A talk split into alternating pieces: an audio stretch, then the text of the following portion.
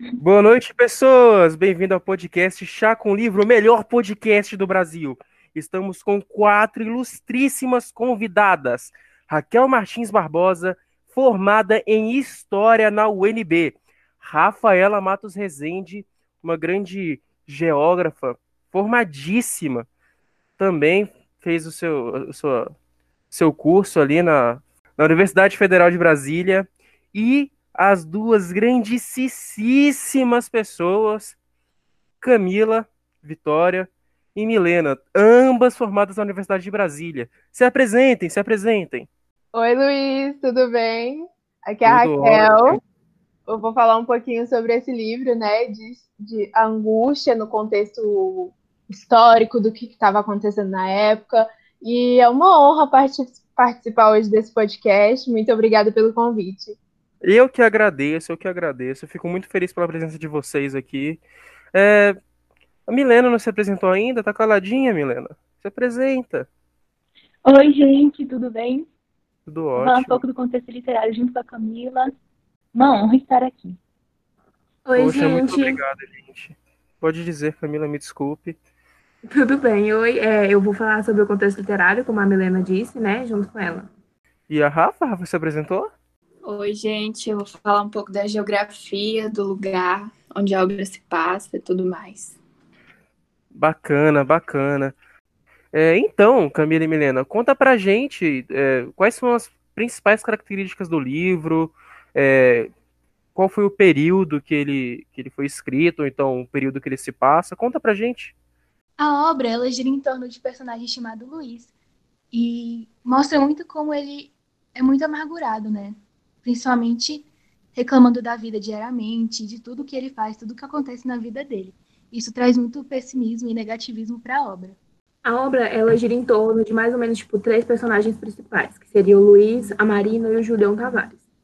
O Luiz, ele conhece a Marina quando ela se muda para a casa ao lado. E aí ele de cara já tem um interesse que ele não demonstra, que assim, ele, tipo, ele tem um interesse, mas ele usa como se fosse um ódio, sabe aquela, tipo, quando você tem um crush num menino e aí você bate nele para poder demonstrar que você tem um crush nele. É isso. Aí, assim, é, eles têm essa relação meio tipo cão e gato no começo. E aí depois eles noivam. Depois de um tempo, eles se rendem lá para o que estava acontecendo e eles noivam. E com o tempo é, do noivado, o Luiz, ele, tipo, acaba sendo exigido muito da Marina, porque ele, a Marina exige tipo coisas caras que o Luiz não tem condição para pagar, porque ele é apenas um funcionário público que não tem um salário tipo de qualidade, sabe? E aí acontece algumas coisas, tipo, com Marina e Julião Tavares, que eu vou deixar a Milena comentar um pouco sobre ela. Mas antes disso, como que o Luiz lida com essas coisas? Ele ignora, ele faz os gostos dela?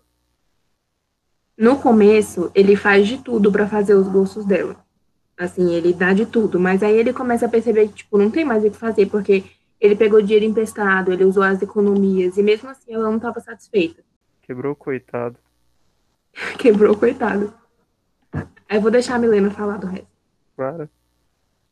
Pois é, exatamente. O Luiz, sempre que ele tá andando nas ruas, ele tá sempre fazendo contas na cabeça dele para ele ver a dívida dele, porque ele foi sufocado em dívidas, né, com a Marina.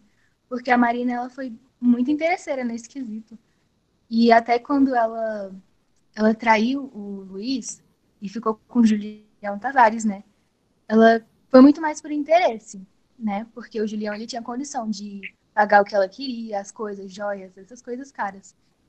E o que acontece? Quando o Luiz descobriu da traição, ele ele disse para si mesmo que ele estaria tudo bem com isso se a Marina tivesse falado com ele: Ah, eu não quero mais ficar com você porque eu tô gostando de outra pessoa. E ele disse que ele aceitaria numa boa se, ele, se ela tivesse falado. Mas com o ocorrer da, da obra, a gente percebe que ele não sabe lidar muito bem com isso. Então, ele realmente não se daria bem com essa separação. Mas como que o, o, Julião apareceu na história? Como que a Marina acabou conhecendo ele? Como que o próprio Luiz da Silva conheceu o Julião? Então, é, o Luiz ele tem o costume de frequentar esse café para conversar com os amigos, que é o cara que empresta dinheiro para ele.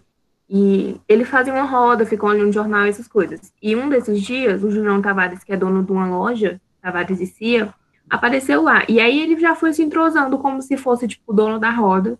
Ele chegou lá já conversando.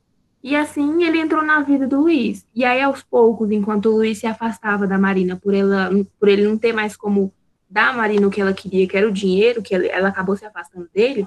Nesse momento que ele se afastou, o Julião Tavares apareceu. E aí ele deu um jeito de, tipo, ser o ombro amigo pra, dela na hora que ela tava frágil, entre aspas, frágil, sabe?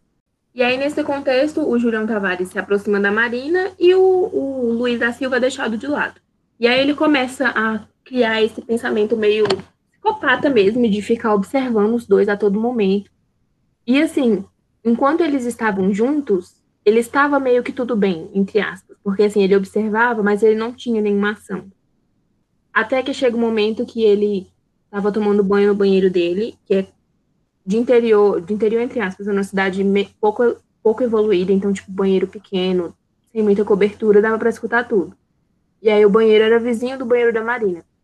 E em meio a, a, a, a esse acontecimento, ele descobre que ela estava grávida, do Julião Tavares. E que, tipo, ele não tinha assumido o filho e ela estava lá, sofrendo, porque ela estava grávida e não, o pai dela, do bebê dela, não ia ter ação nenhuma sobre isso. Caraca.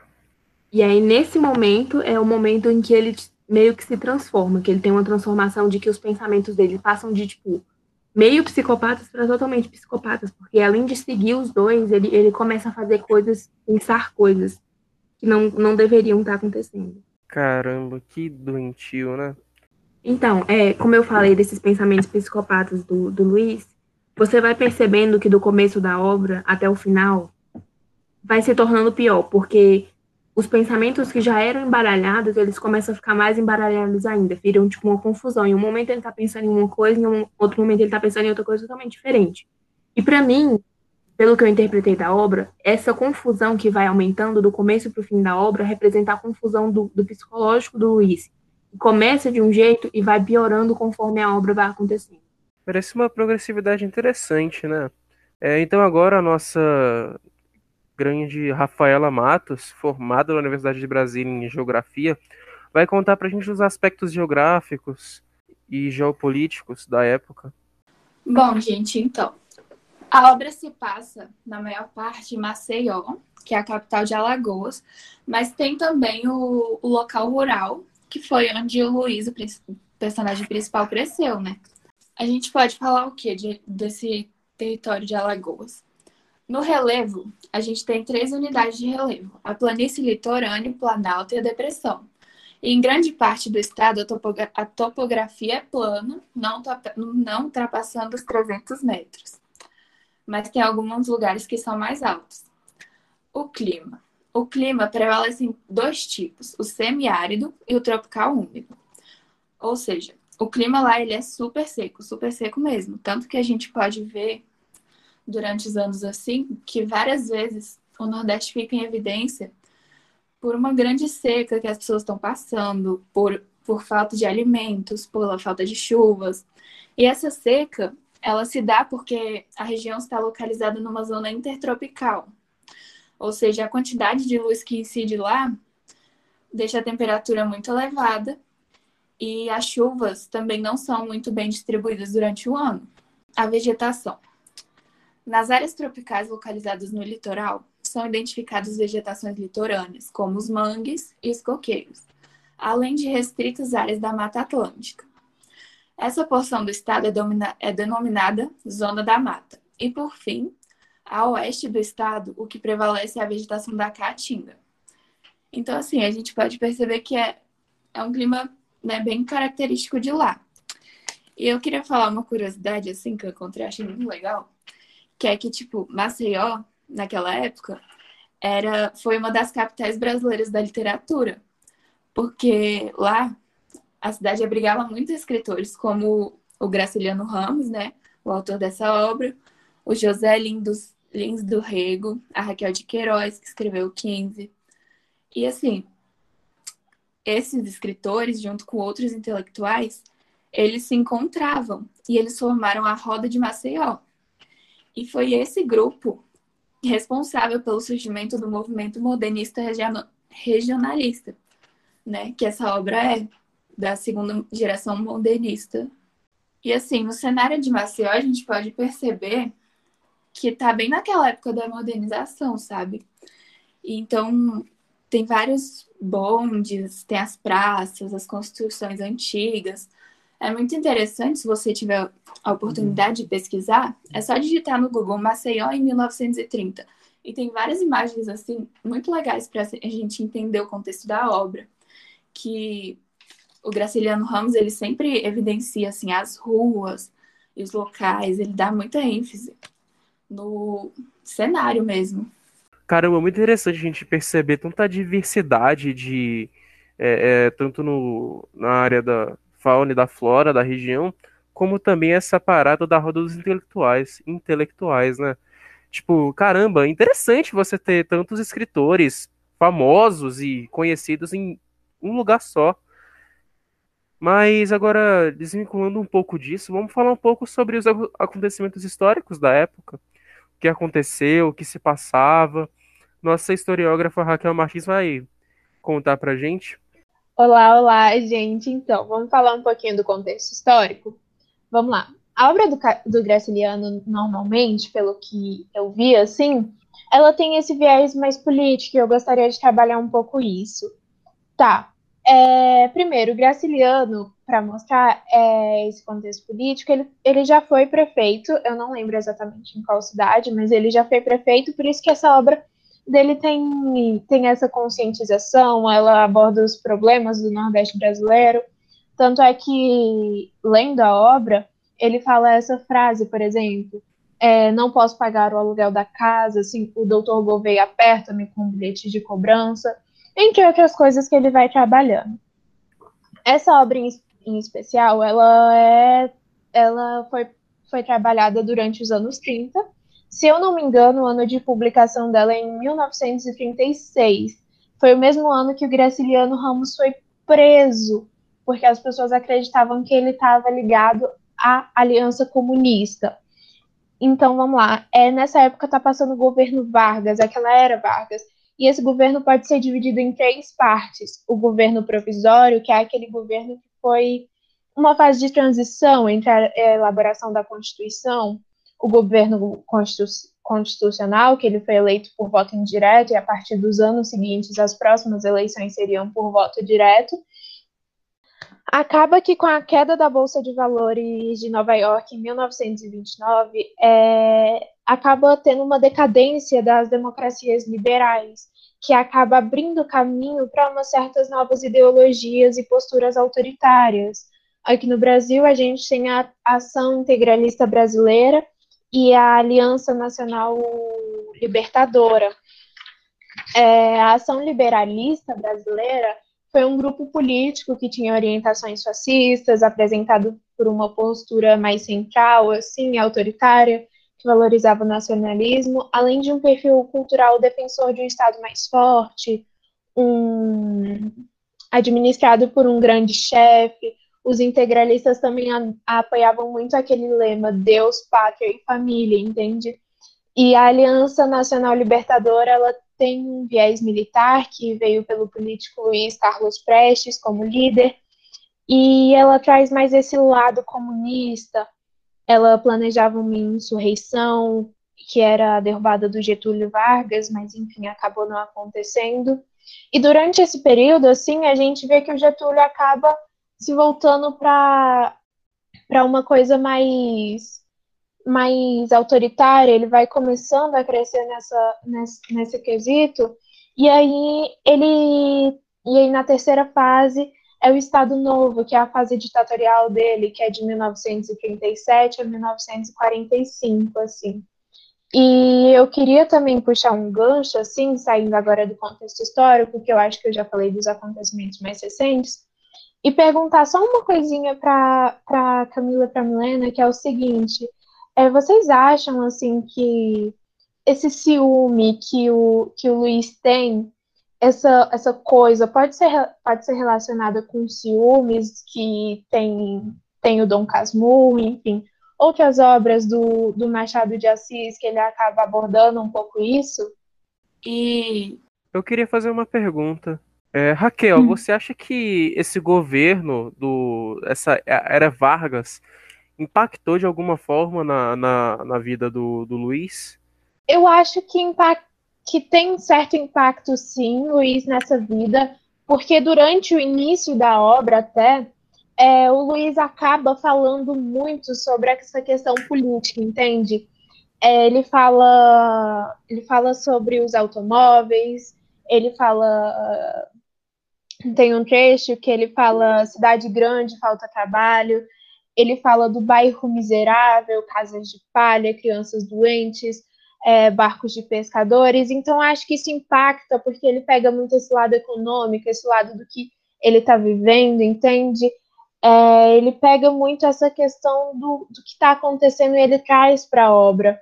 Eu acho que o Graciliano, ao escrever esse personagem, ele aborda um personagem que tem esse lado casmurro, não digo só pelo, pelo outro livro que eu acabei citando, mas por, por assim, não tá mais conseguindo se adaptar a tudo que está acontecendo nesse momento, né, que é uma grande modernização nas cidades, enfim, tudo isso, então eu acho que impacta diretamente a vida dele.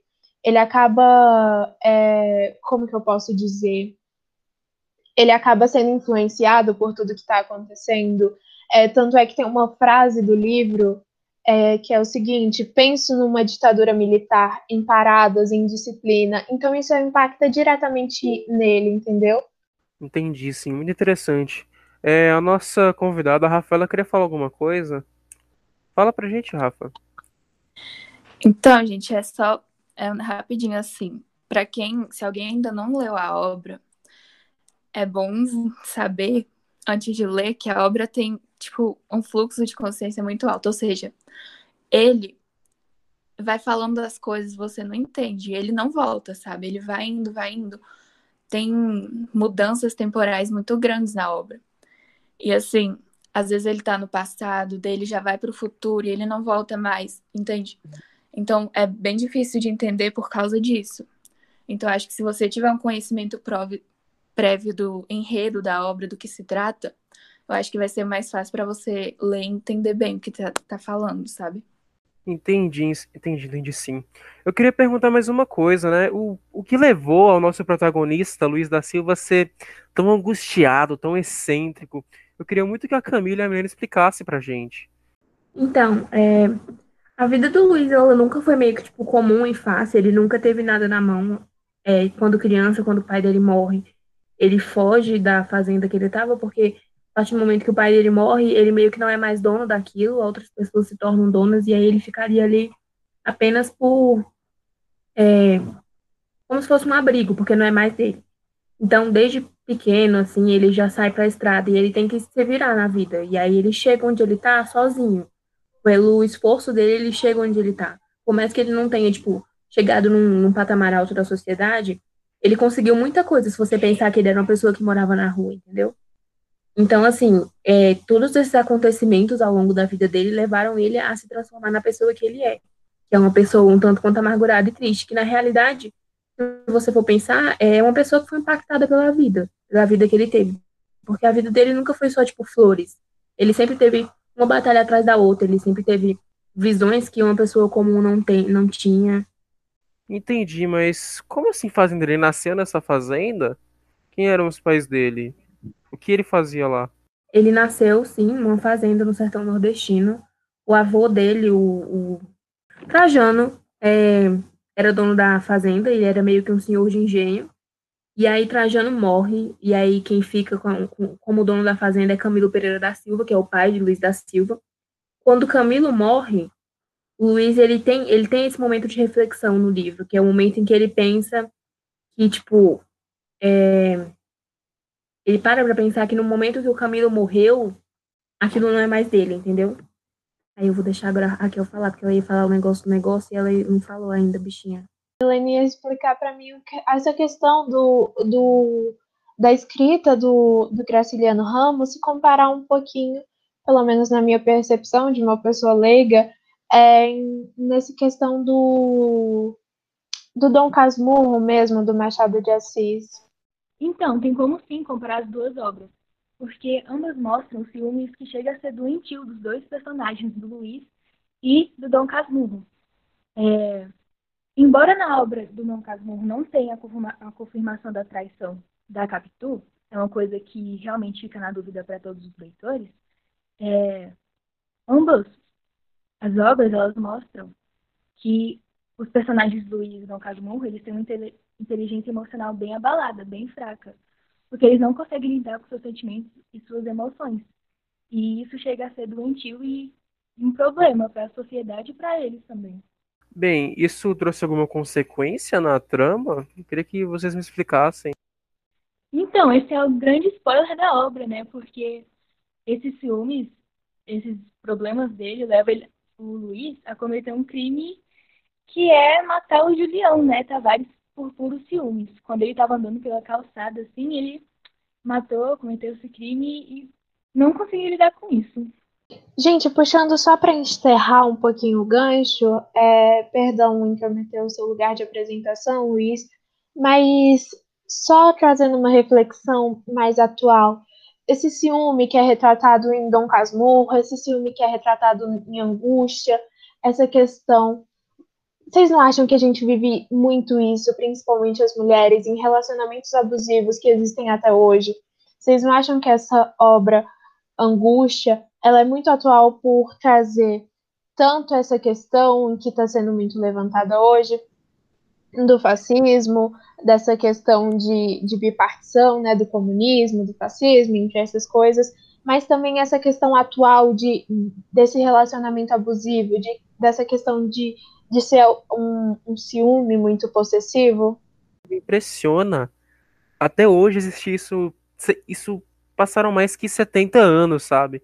Eu acho realmente triste não ter mudado nada. Continua sendo a mesma coisa, a mesma percepção.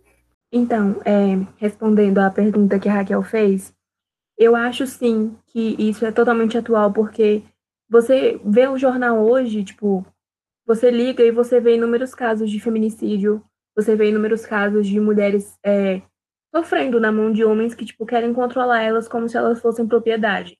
Você percebe esse relacionamento abusivo na obra e esse machismo, porque é, você percebe isso no momento que tipo a Marina ela engravida e aí o Luiz chama ela de puta por ela ter engravidado. Mas no momento que o, que o Julião Tavares fica com outras pessoas, tem é, mesmo tendo engravidado a Marina, ele continua sendo, tipo, uma pessoa importante da sociedade que nunca é julgada. Enquanto a Marina engravidou de uma pessoa que ela supostamente confiava, e aí ela é taxada por um nome que, tipo, como se ela fosse marginalizada da sociedade por uma única ação que ela fez. E aí a mesma coisa não acontece com o homem. Você percebe sim esse machismo e esse relacionamento abusivo dentro da obra. Sim, eu também acho que assim, o machismo ele tá muito impregnado na sociedade atual, sabe? E a gente também pode perceber que não só nessa obra, mas em todas as obras da época, desde, né, desde lá, sei lá, muito tempo, é, sempre tem essa questão da mulher ser diminuída, da mulher ser submetida, e eles sempre exaltam a posição do homem na sociedade, do homem ser superior e tudo mais. E eu acho que por mais que tenha passado tipo, muitos anos, continua muito atual, um assunto muito atual que tem que ser muito discutido ainda. Sim, eu concordo extremamente com a Rafa, ela está totalmente correta, na minha opinião. Gente, eu, eu amei conversar com vocês hoje. É muito interessante a gente ter cursado uh, na mesma faculdade, ter se encontrado hoje nesse podcast. Queria agradecer o Luiz por ter convidado a gente para esse podcast. É, enfim, não quero tomar o lugar de fala de ninguém. Adorei ter essa conversa com vocês hoje. Muito obrigada mesmo. Bem, muito obrigado, gente. Obrigado pela presença de vocês. Agora vamos encerrar, né? É, boa noite para todo mundo. Espero que tenham uma ótima semana. E é isso. Adeus.